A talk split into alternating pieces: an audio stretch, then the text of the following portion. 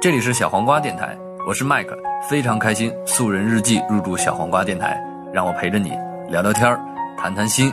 如果你也是有故事的人，相信你会爱上素人日记。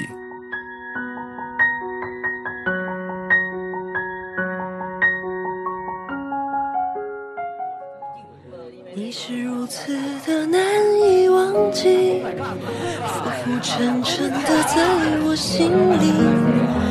的笑容，你的一动一举，都是我所有的记忆。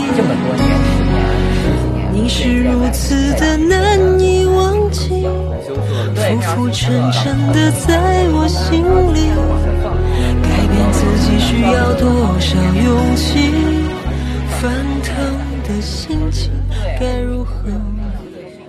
大家好，那个很荣幸今天来参加麦克的节目。今天因为秦老师实在是太忙了，所以我今天来就像代班主持一样，和大家随便聊聊。但其实你还是嘉宾了，然后主要还是主要还是聊你。圈姐是哪人？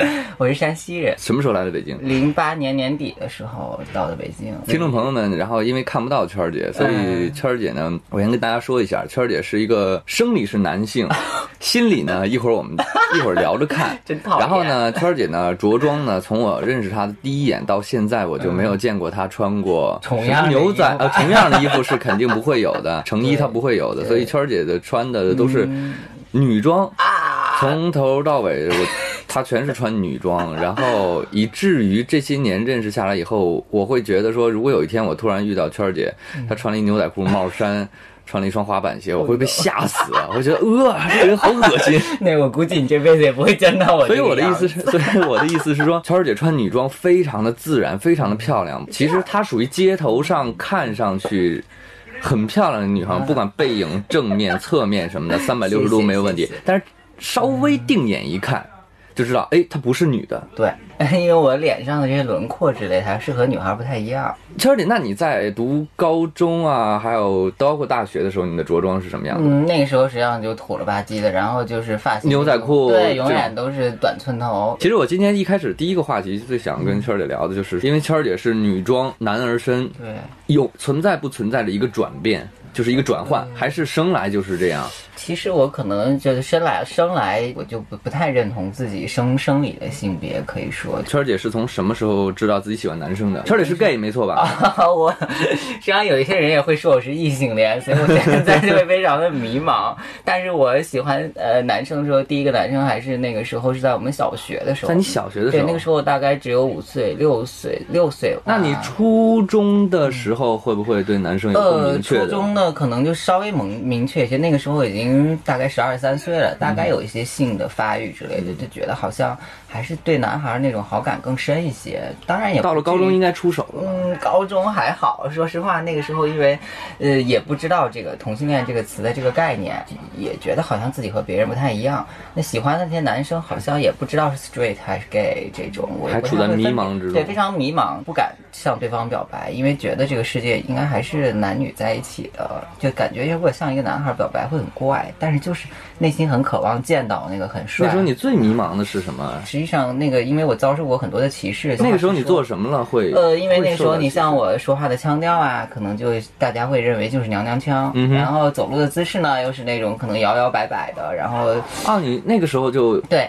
就是有这种迹象，就就是和普通的男孩不一样，比如大孩迈大步啊，这种人走路都是挺胸抬头，我呢就是含胸的，可能走路低头的，可能迈的步子都很小，很羞涩的，对，非常羞涩。然后那个时候就会有很多人给我起很难听的外号，然后对你心理上有影响。呃，非常可怕。那个到现在我想起来那些非常恐怖的词，我现在还是觉得心有余悸。你能记得一些什么样的词吗？非常可怕，他就会可能会很小的小孩就说你不正常，你就是个假女人，可能还有甚至还有说更难听的词。我现在不想就是说把它公布在一些广播当中，就是一些侮辱性的一些字眼。嗯嗯他们就会可能有的时候甚至就是说扔石子儿，故意在你身上。天哪！真的有这样的事情，这到今天我还记得，还有人故意会在那个班门口对我吹口哨。去洗手间的时候，甚至有些男生在后面起哄。为什么和普通男孩不哦？圈儿姐会自卑那。对，那个时候会很自卑，就觉得好像为什么和大家不一样？为什么人家都喜欢这些篮球啦，喜欢足球啦，喜欢打打闹闹啦，喜欢这种力量样型的，而我就可能非常柔弱，可能就是能跳个绳、踢个毽子，就像女孩子一样。那个时候就觉得自己到底是出了什么问题？那时候圈儿姐有自己的兴趣爱好吗？嗯，那个时候反正我比较喜欢这些看书啊，比较喜欢这种自己写写一些诗歌啊，反正就是那种青少年的那种东西，当然就是无痛呻吟的一些东西。嗯嗯，嗯，反正就比较好静一些，可以说不是那种特别好动的。朋友多吗？其实高中的很多朋友也都是女孩子，说实话，就说她女孩子可能就是天生还是有一些母性的温暖的东西。女孩子看到有的男孩子对你有这样的行为，嗯他们甚至会有时。候会保护我，甚至他们就会站出来呵斥那些男孩，说你们赶紧滚或者怎么样。我那个时候就觉得，一直这些姐妹到我今天我都有联络，我就认为她们是我一辈子的朋友，就是她们从小就保护我，一直到今天我有难或者是有困难的时候，她们都是完全不用考虑。第二第二种方案是什么？只有一种方案，就是帮助你。到了大学，大学会依然会有，但是那个时候因为自己，比如都是成自我认同会好对，十八岁了，那个时候我就真的就像宿舍，就说话说来话长，像宿舍里唯一就是我唯一的一任男友，我们是天哪！零二年下半年的时候确定的圈儿姐。到了大学以后，然后的第一个认真交往的男朋友是你的大学室友。室友，那个时候我是阴差阳错被分在了别的别的专业的那个宿舍你是如此的难以忘记，浮浮沉沉的在我心里。你的笑容，你的一动一举，都是我所有的记忆。你是如此的难以忘记，浮浮沉沉的在我心里。改变自己需要多少勇气？心情该如何？你怎么知道他？他实际上哎，那学校麦克都不知道，就那个他很早的时候，他就是实际上他是一个 straight，他是一个直男，嗯就是我们意义上的直男。那他那个时候是他就是还处在一种网恋的状态，和一个女孩儿，和一个远方的女孩儿，当然他不在西安。然后那个时候他们就互相通信，然后忽然有一天，可能那个女孩儿不知道怎么不开心了，然后就把他所有写过的信都退了回来，就和他断了任何联系。我觉得他人非常老实，他家是一个青海的，就是一个小现成出来的，我就觉得他非常可怜。那个时候我们就跟他聊一些事情，就说这个网恋这个事情，那个时候我就觉得这个东西不是很靠谱。那这个女孩儿，人家也许是在新的远方，人家有新的男友了，或者认识了新的朋友，你们离得这么远，你也不知道他是怎么想，连面都没见过。我就劝他那个时候不要太他当真会听你的话吗？我就觉得很奇怪，我当时没这么想，他能听到，然后他就忽然一下，好像那个时候受到了一些振奋，然后就跟我就关系忽然一下就变得很亲密。就是那个时候嗯我可能过生日某一年，我也记不清是哪一年了。你想他平平时也就这么三五百块钱，他就是。很节省的一个人，也舍不得买新衣服，这种吃饭也都是在食堂，也有的时候真的就是过得感觉他紧巴巴的，就也是就是有时候会偷偷攒下一点钱去网吧上个网打打网游。嗯结果那一年的那一天，我就忽然忽然回，那个时候是我后来我们两个已经在学校外居住了，然后啊，你们俩还有同居对，有个同居经验。然后他忽然一下把灯拉开进去以后，我说今天怎么那么奇怪？他这么早就 跟我吃完饭就回来，不去网吧了。结果我就看到一个两层双层的蛋糕，我记得是到现在还有印象。然后他选了我喜欢的紫，一层紫色，一层粉红色，上面还铺满了草莓。然后他那时候我的外号就是草莓嘛，他就写当时给我写了生日快乐，旁边还放了一瓶，就对当时呃的大学生来说很奢侈的一瓶红酒。哦，那个时候我就觉得哇，我那个好幸福，就是这种 moment 不会太多，就是他宁可就是说自己可能舍去他上网的时间，然后他可能呃省下这个吃饭的钱，嗯他买这些东西来说，对他可能真的就是一个月的生活费，真的是他就像我的家人一样。我所以，我那个时候就说，咱们还说到分手这个事情，我那时候不觉得我们是分手，就只是分开而已。我到现在还是这么。你是说一直这样的关系，一直到延续到大学毕业？毕业之后后，分开，我们再也没有联络过。就是那个时候，我跟他呃恋爱的时候，我就跟他说过，因为我知道他是直男。那个时候我跟他说过一句话，就说，呃，你和我就有一天可能会面临一个抉择，就是这个抉择会非常非常难下，可能因为我们的关系会非常非常的亲密。那这之后，要这个抉择要做出的时候，你我都会就是痛不欲生。但是我们这个抉择一定要是对的，一定要是对的。然后到我分离的那一天，确实我就感受到了那个气氛，他就是我们两个就是相对无言，就不知道该说什么。然后他知道我第二天就要，呃，我家里人来开车接我，我就要从学校离开，然后就没有说任何话，然后就略微的有一点下雨。那个那个天七八月的天，略微有一点小雨，就那种路上还有一些泥泞。那个场面是什么样的？他当时是在另外一个小区，就是在郊区的一个小区。他们因为是属于比较大型的这种机电、机械的这种，就必须要在郊区实习。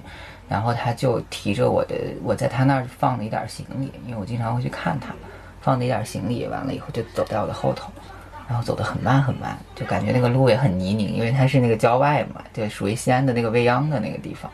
然后走得很慢很慢，然后我也不知道该说什么，然后他就帮我一直撑着伞，这个另一个手就提着我的行李，我就背着自己的包，然后一直到往车子那边走对。车那边走，然后就是，呃，到车子等车或者车来的那个期间，也不知道该说什么，我就觉得他好像那一刻我们两个都很放空，因为知道那个离别的时间要到了，嗯，然后等那个车来好像说什么做什么都不够很多余，就觉得就是这个伞在那儿撑着，我就知道我身上是绝对不会淋到雨。嗯哼，他是一定身上可能经常会有半身是湿的，然后以后就车来了以后，那个你想郊区的那个车又是那个又挤又乱，然后特别泥泞，那一天还有溅水，溅了他一一身泥水，然后人还往上挤，又有那个汽油、柴油那个轰鸣的那个味儿，你知道？然后最后他一刻就把那个把我的手抓住，把那个行李给到我的手上，然后就说你自己保重，就说了这五个字儿，然后我就说再见。这个男生我，连我我那时候连再见我都说，嗯，我那时候真的就连再见两个字，我我心里是想说再见的，我就真的不知道是再也不见了还是再会相见，我没有敢说那，然后我就拿着行李坐在那个车就是最靠门的靠窗户的那个位置，然后我也不敢看他，我就觉得好像车子走远了，发动了，他一定一定，因为我对他三四年了解，他一定没有走。他就是目送的那个车慢慢慢慢消失于他的这个视线之中，他肯定久久没有缓过来。我那一路在车上，我什么也没有想，那是我这辈子最空的一个一个一个时期，就是就在可能那一两个小时之中，我不知道该怎么想，不敢想。大概能能能想就象直到今天，我还是就到这个广播面前，我还是有一些控制不住，就觉得自己好像还是会热泪盈眶。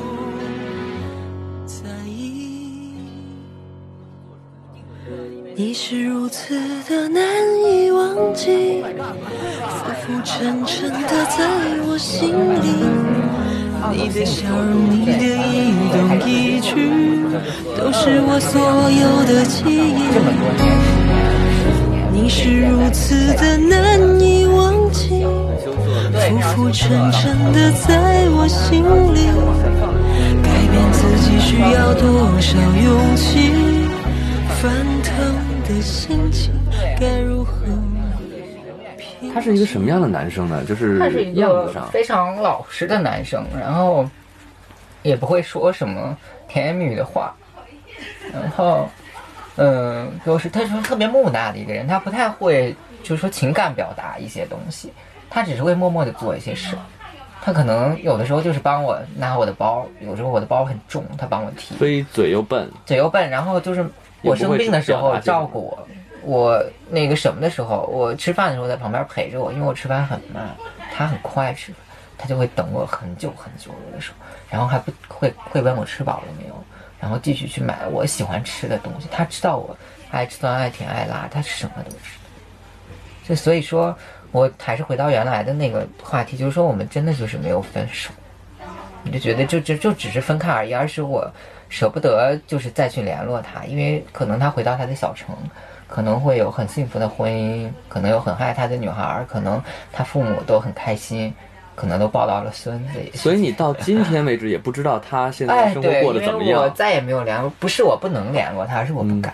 就是说我只要我不知道他的消息是最好的，我觉得，就是我不知道他的他的痛苦或者非痛苦，我觉得是一个最好的。我们做一个大胆的假设，如果有一天，呃，这一呃，当然这一期播出了，对。如果有一天很有很戏剧性的，他听到了这个广播，嗯然后他又主动再联络到你的话，我不希望他再联络到我，我就是这样，不希望他再聊，我不希望再听到他的声音或者看到他的人，因为我知道，就以现实来说，呃我们是两个是绝对走不到一起的，现实永远是残酷的，我不可能为了他这么多年、十年、十几年未见的人再继续重燃旧情，那是不可能的。因为都不是彼此陌生了，对他可能依旧是那个他，我我相信他永远是那个我心目中的他，就是年轻时候的我们，就是最纯真的那个。所以圈儿姐只是心里面有一个位置是对，是永远是他是给当时的那个人永远我心里的最好的位置永远是留给他的。我知道我这辈子可能。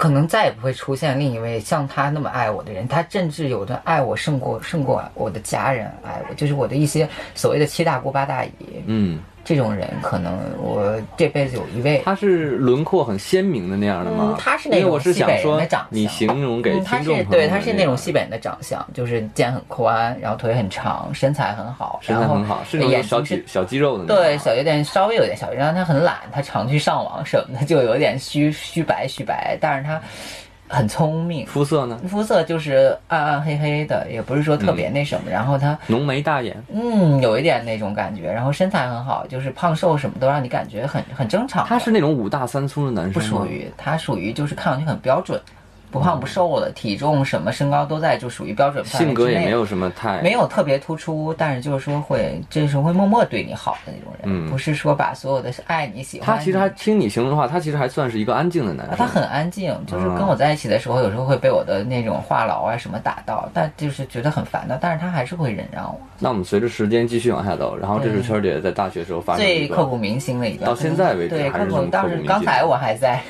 这个这个一个黑话筒旁边，就是呃，感觉快要抑制不住自己的情绪，尽管他已经过了这么十年八年，我还是觉得现在冷静下来，理智你这想想啊，下来还就是一个很好的对，不可能在一起，但是就是记住这一段人，我永远祝福他，永远见不到他，我心里永远为他祈祷，嗯他会越来越好。你是如此的难以忘记，浮浮沉沉的在我心里。你的笑容，你的一动一举，都是我所有的记忆。你是如此的难以忘记，浮浮沉沉的在我心里。改变自己需要多少勇气？翻腾的心情该如何？那工作的过程中的话，你第一次面对社会，然后你的这种，很紧张，我很紧张。虽然你穿的是对西服、西装革履什么，的，对我很紧张。那个时候，但是你的性格啊什么的，会让大家觉得，但是那个时候，因为就是说，毕竟还是像南方，他不像北方这种爷们儿比较粗壮一些。嗯南方的男孩儿呢，我去了以后就感觉和他们差不多，还挺能融胖瘦到一起。差不多，讲话也差不多，然后大家都是比较绵山的这种。嗯反而我可能就在上海那几年会见到了很多很高大上的品牌，见到了很多，就说怎么所以接触起时尚洋气的这种东西。然后那个时候恰巧我姐们儿是在北京学学摄影的，然后她就觉得，那你不妨来北京试一试，因为北京这块儿比较开放一些，不像上海那边吧，大家可能节奏快一些。嗯北京这边会更有趣。你又是一个这么细细腻的人，你又是一个这样个性比较温婉的人，你不合不来冬田造型来学学自己化妆啊、造型这类的，说不定你能找到另外的路。那以后我有这种活儿的话，我有这种工作机会的话，我会介绍。所以是一个非常偶然的机会，嗯。就是你那个姐妹儿工作机会来了北京，对，因为学习的机会，我就觉得那个时候我跟我爸发生非常突啊？大冲突，因为我爸的生意做得很大，嗯。那他很希望有一个接班人，而且他我又是他唯一的孩子，嗯哼，他就非常希望我能，呃，跟他就是接驳他的这个衣钵，继承他的衣钵的这种嗯。现成的这种客户，或者是很大的订单量，就嗯。几乎是唾手可得。嗯，然后那个时候我就觉得，既然我姐们儿那么讲，我就一定要去看一看。我就觉得等等，但这个时候你刚刚还沉浸在分手的这种嗯痛苦之中，同时还是一个初入社会的，刚刚打拼了一两年，在上海可能说。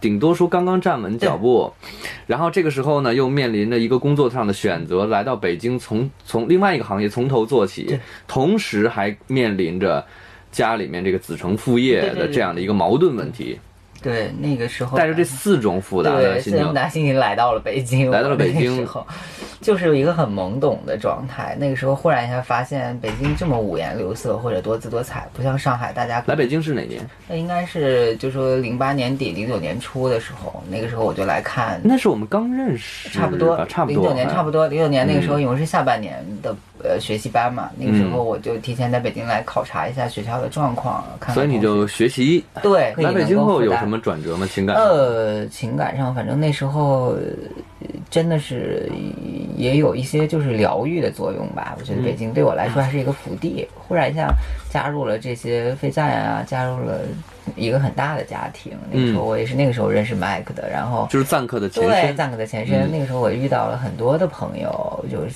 到今天来想，还是觉得我们真的那种感觉很难讲。就是我就是在北京遇到了很多朋友对，友就第一次嗯我还是记得非常清楚，就是一个中秋节我们在地安门的一家餐馆儿，那个时候。我那时候见到了，呃，就是飞赞的这些 CEO，还有现在赞客的 CEO，还有一些非常友善的几好基友们。但到今天，我从来没想到圈儿姐当时我们的相识相知，然后是这样的一种心境下面。你是如此的难以忘记，浮浮沉沉的在我心里。你的笑容，你的一动一举，都是我所有的记忆。这么多年，你是如此的难以忘记，浮浮沉沉的在我心里。改变自己需要多少勇气？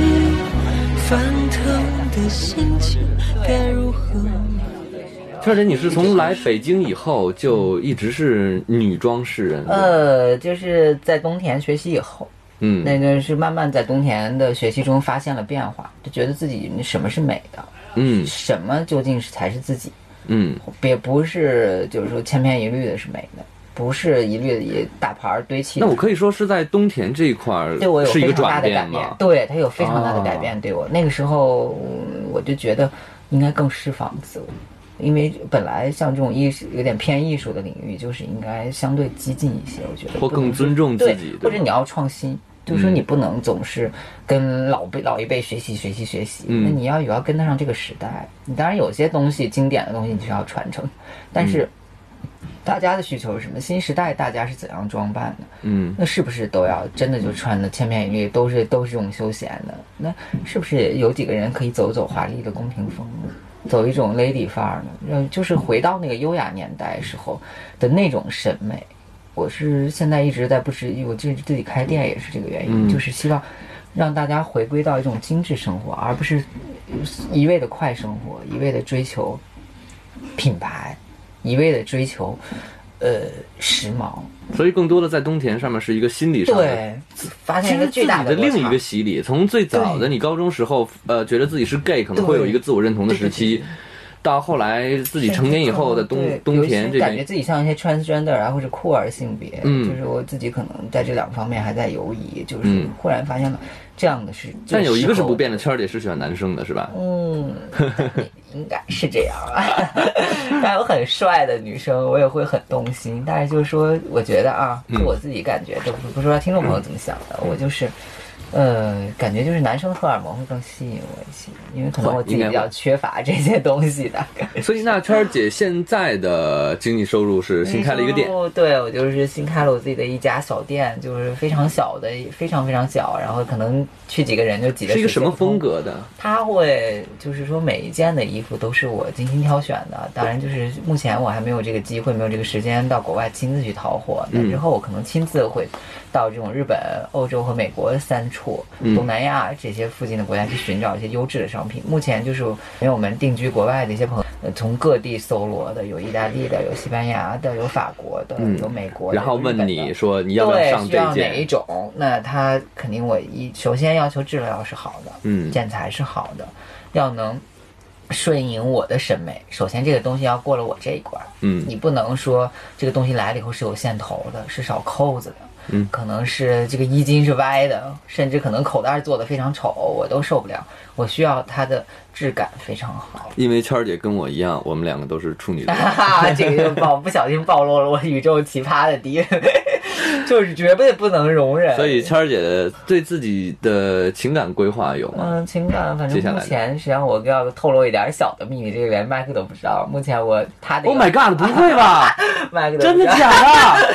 这个人，而且麦克也认识啊，我还认识。麦克非常的惊讶，我只在这个节目向大家爆料，所以独家呀，独非家，常独家。但是但是这一期我不会讲，我只讲给麦克的听众。OK，你们但是这一期 这一期我想想啊，现在是我们今天的日期是四月八号，今天四月八号，但是真正听众能听到这一期，可能嗯得在，可能要到五月份了，五月份那个时候，说不定我就有好结果了。其实我们刚才嗯讲的就是大家会自己脑补，对嗯，圈儿姐一直在，至少来北京这这这些年啊，一直是，但大家可能会认为这一直是女装我就特别好奇没有关系。呃，可能我很很早以前问过你这问题，对，这里你是上男厕所还是上女厕所？这点儿就是真的是很纠结，尤其是我到胡同的时候，我就非常害怕。我就是有时候我会尽量去一些比较高级的商场或者是五星级酒店，为什么呢？因为里头都有残障人的洗手间，这个东西它是不分性别的，而且它很宽敞。哦，它是男生、女生，然后残障洗。手间，对，哦甚至有一些那种婴儿的小孩儿的那种护理的小马桶、嗯小婴儿的那种，可能高级商场里有这种配备，我都会去这种。发生过好玩的事儿吗？就是关于上厕所嗯非选。常有，所以你男生也去过，女生也去过，啊有的时候就是说，那女生厕所因为经常要排队嘛，那些女孩们，我就觉得人家不要占人家的地方。嗯那你就打算穿成这个样子？对啊，我就是杀到男厕所高，跟鞋，完了嘎哒嘎哒的。常常笑吓到大家就尿湿尿歪。我现在如果听众朋友有这样的朋友，有有被我吓到过的朋友，我向你们说抱歉。但是我每次都是锁门的，我不会影响到大家。你你如果就算进男厕所对我也是进到隔对间里面，锁门，我绝对你不会在那个哎，不会再小便池绝绝对绝对不会可能。在我觉得我那样简直就是杀了我也不可能对，因为他穿着裙子，他怎么他怎么做那个太丑了大家能自己能想象到。太丑了，现在忽略麦克这句话。谢谢你们，谢谢你们，好，上厕所会会会会有很多困扰。圈儿姐到最后快结束的时候，有什么特别的想跟大家说吗？呃还是的？特别想说的就是，希望听众朋友能祝福我，在无听到这期节目的时候，一定的收到好的结果。好，行，谢谢圈儿姐。然后呢，我们希望下一期能再请到圈儿姐的时候，圈儿姐能带来自己情感上的，没有还有事业上的啊，更多的好消息，行谢谢麦 OK，克，听众朋友大家再见。好，再见，我们今天就到这儿，拜。早已知道爱情是难舍难离，早已知道爱一个人不该死心塌地，早已不再相信所谓天长地久的结局。所以我习惯了一个人的孤寂，所以我习惯在人来人去中保持清醒，所以我习惯戴上面具，不再为谁付出真心。为何还是把你藏在心里？为什么还是等着你的消息？我怎能告诉自己说我一点都不在意？你是如此的难以忘记，浮浮沉沉的在我心里。你的笑容，你的一动一举，都是我所有的记忆。你是如此的难以忘记，浮浮沉沉的在我心里。改变自己需要多少勇气？翻腾的心情该如何平静？